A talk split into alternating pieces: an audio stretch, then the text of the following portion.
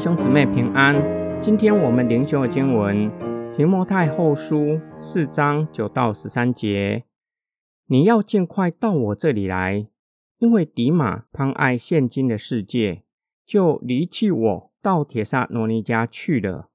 格勒斯去了加拉太，提多去了达马太，只有路加在我这里。你找到了马可，就把他带来。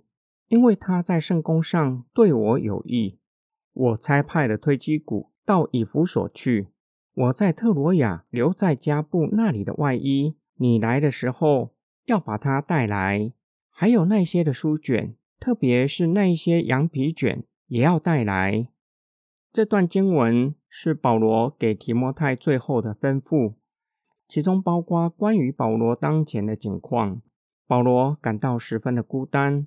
希望提摩太可以尽快到他那里，尽管外在的环境是如此的凶恶，保罗确信主耶稣必会救他脱离一切邪恶的事，并且会拯救他进入神的国。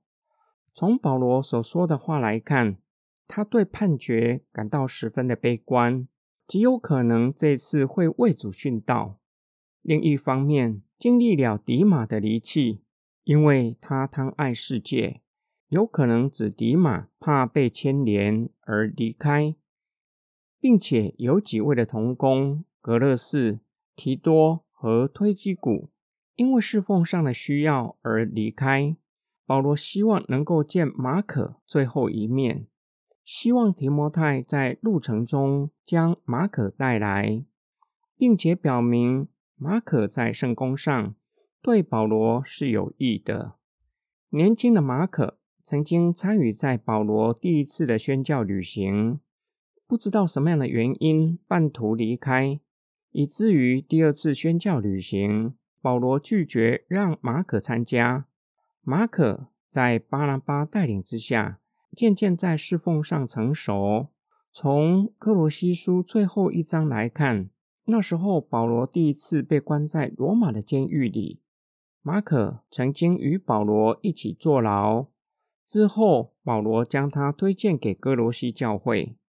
保罗吩咐提摩太来的时候要将外衣和一些的书卷，特别是羊皮卷带来，有可能是犹太教的经典，或是关于耶稣言行的记载。今天经文的默想跟祷告，我们用什么样的眼光？看待像保罗这样伟大的使徒，面对人生最艰难的处境，内心十分的孤单。保罗希望属灵的儿子提摩太可以留在他的身旁，可以安慰他。我又如何看待曾经失败过的弟兄姐妹？会再次的接纳他吗？我们回顾一生，难免对一些人有一些悔恨，难免会在心里留下伤痕。会影响我们与神与人的关系吗？要如何修复已经被破坏的关系？我们对英雄的认知就是有泪不轻弹，心中即使有百般的委屈和难过，只有将眼泪往肚子里吞。实在很难想象，像保罗这么伟大的使徒，竟然会感到孤单，希望从别人那里。得着安慰，更难想象的，竟然要用写信的方式将内心的孤单向人倾诉。我们看到保罗真情流露，是不是也帮助我们，让我们敢向主内的弟兄姐妹流露情感？受到委屈或难过，愿意找属灵同伴一起流泪祷告，一起从软弱中站立起来。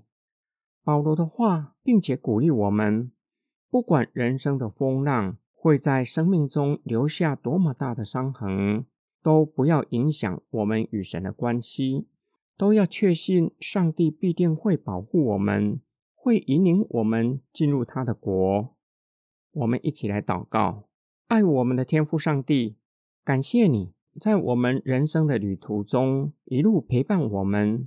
有些时候，我们感到孤单。你差派天使，就是主内的弟兄姐妹陪伴我们、安慰我们，使我们经历好像你就在我们的身边那样的陪伴着我们，给我们勇气和力量，可以走出困境。主啊，我们确信你如何将我们从罪恶中拯救出来，也会以同样的大能将我们从生活中各样不容易拯救出来。即使最后我们会离开这世界，你也会拯救我们脱离永远的死亡，让我们进入永生，进入永远与你同在的国度。